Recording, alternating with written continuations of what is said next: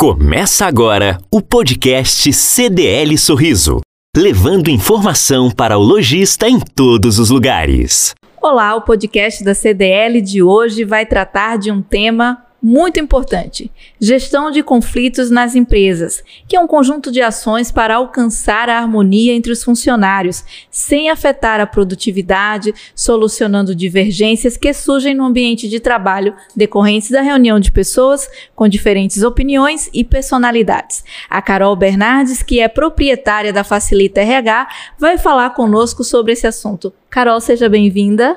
Obrigada, Deise, pelo convite. Carol, como funciona a gestão de conflitos? Vamos falar de gestão de conflitos. É, toda empresa tem seus conflitos, por mais pequenos que sejam, ele, eles não podem ser ignorados, né? E falar de gestão de conflitos é olhar para um todo em relação ao comportamento dos seus colaboradores. A pior coisa a fazer é fingir que não tem conflito. Isso aí. E existe o melhor conflito. O melhor conflito é aquele conflito resolvido. e às vezes um pequeno conflito vai se arrastando ao longo do tempo e vai ganhando força. Sim, é, e aí as negativas do conflito, né? A baixa produtividade da equipe, é, eles são reativos à mudança. Tem, existem também a sabotagem da equipe quando existe a, a, esse, esse, conflito. E aí temos um cenário de fofoca, um cenário de sabotagem, e é bem complicado. Aí você complexo. percebe um colega tá aqui percebendo que o outro colega tá deixando de fazer alguma coisa ou tá fazendo de forma errada, eu vou deixar porque eu quero que ele se ferre. Aham, é isso aí mesmo que acontece no conflito. Ele implica na comunicação da empresa, né?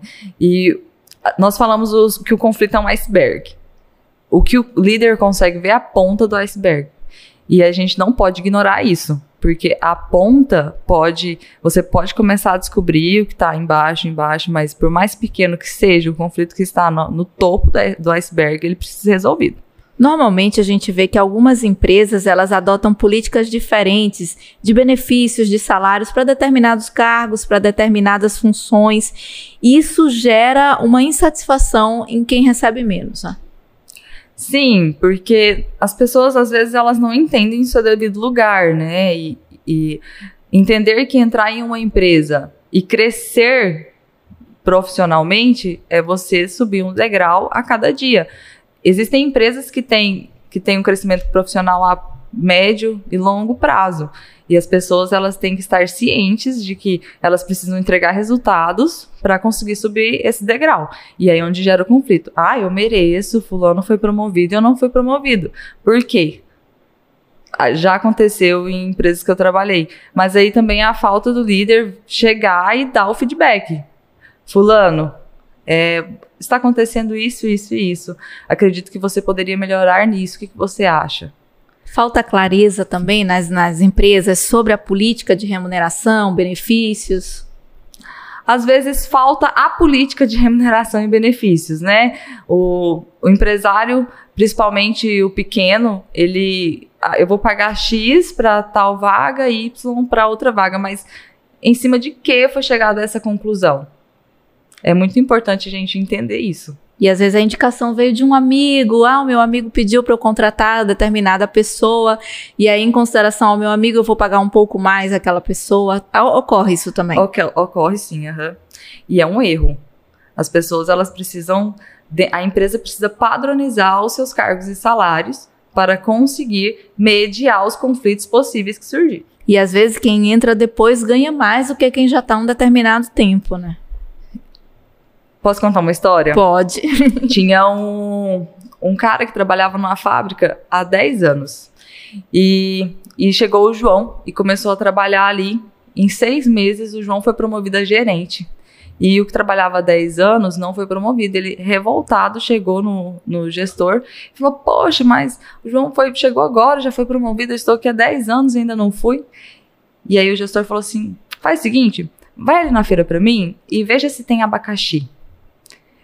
Esse funcionário de 10 anos foi na feira, voltou e falou assim: Olha, não tem abacaxi. Aí ele falou: Tudo bem. Chamou o João e falou: João, vai na feira para mim e veja se tem abacaxi. O João foi na feira, voltou e falou: Olha, não tem abacaxi, mas eles têm melancia. Eu já vi que eles têm a quantidade que a gente precisa. Eles também têm laranja, caso a gente precise. E eles conseguem entregar em tal horário que bate com o nosso horário de lanche. O gestor olhou para o funcionário antigo e falou: É por isso que você não foi promovido. Então não adianta você pensar que ficar muito tempo em uma empresa vai fazer você ganhar mais que o outro que chega agora se ele for mais proativo, se ele tiver uma dinâmica melhor que a sua. É todo um conjunto de atitudes, né? Atitudes e comportamentos. Quais são os principais benefícios da gestão de conflitos? A gestão de conflito, ela, ela evita, ela aumenta a produtividade da equipe, ela aumenta o resultado, ela melhora a comunicação e além de vários outros benefícios em relação ao clima organizacional, né? E com passos simples a gente consegue fazer essa gestão de conflitos.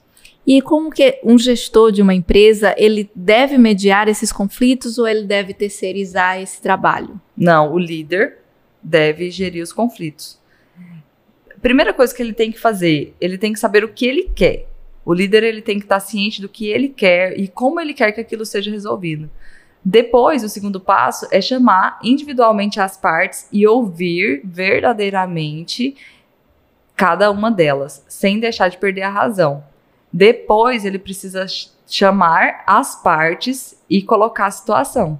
Se eles não conseguirem chegar a uma conclusão ali, o líder tem que não impor a conclusão, é, o, o, a solução, mas ele tem que mostrar que ele sabe o que precisa ser feito e gerir essa equipe a essa solução do problema. E não delargar, que é delegar e largar acompanhar como está sendo feita essa gestão. Tem casos de líderes que acaba colocando um contra o outro, né? Nessa, tentando mediar, ele acaba servindo de juiz e acaba colocando um profissional contra o outro, trazendo mais confusão ainda. Aí que está, o líder ele tem que ser imparcial, ele tem que ser parcialmente a favor do trabalho. Ele tem que saber o que é feito e ele precisa sim impor. É, ah, mas ele vai ser chamado de carrasco, de autocrata. Não, depende da forma como ele comunica isso. Ele precisa que os seus, os seus subordinados entendam que ele sabe qual é a solução e que ele está colocando a solução. E ele consegue fazer isso fazendo perguntas para eles. Em vez de chegar e impor a solução é essa, você acredita que o que você está fazendo hoje vai te trazer o resultado que você espera? O que ele fez com você aqui dentro da empresa é realmente algo a ser levado para o lado profissional ou você está levando mais para o lado pessoal? O resultado que você entregou foi satisfatório para você? Então, nós precisamos pensar em cada cenário quais são as perguntas chaves para ele conseguir fazer que o colaborador entenda que ele está errado sem precisar impor a sua opinião. Quando as partes não conseguem entender, daí o líder ele precisa tomar uma atitude. E no caso do colaborador, se ele percebe que um comando, uma ordem que ele recebeu pode causar um problema no processo de, de, de resultado, no trabalho dele, ele deve executá-la sem questionar ou ele deve levar isso para o gestor e explicar que isso pode trazer algum problema que o gestor não está vendo? A empresa tem níveis hierárquicos, né? Ele precisa comunicar quem está acima do seu nível. E eu sempre falo para documentar, porque se acontecer alguma coisa, é, ele documentou que foi avisado que aquilo poderia dar resultado X. Pular a hierarquia pode ser, não pode ser uma boa ideia, porque quem está acima, acima dele, pode não ouvir. E da mesma forma, dá tudo errado. E, que, e se às vezes o superior imediato dele tem algum problema de comunicação ou de relacionamento mesmo, que ele se sente acuado em relatar determinada situação, ele pode procurar uma outra instância? Depende muito. É cada cenário é um cenário. Não existe uma regra. Tem que ter bom senso e agir com integridade.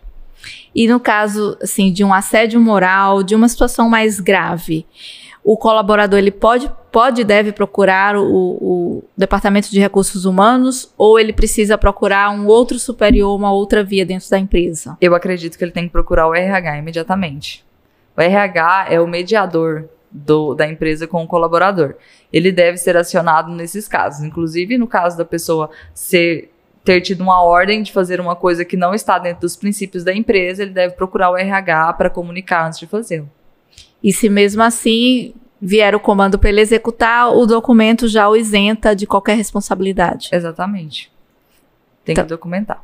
Theo, nós temos assunto aí para conversar por muito tempo ainda, né? Mas nós vamos encerrar por aqui. Nós conversamos com a Carol Bernardes, falamos sobre gestão de conflitos. Carol, muito obrigada pela sua participação Obrigada, Deise. Obrigada pelo convite. e até o próximo programa.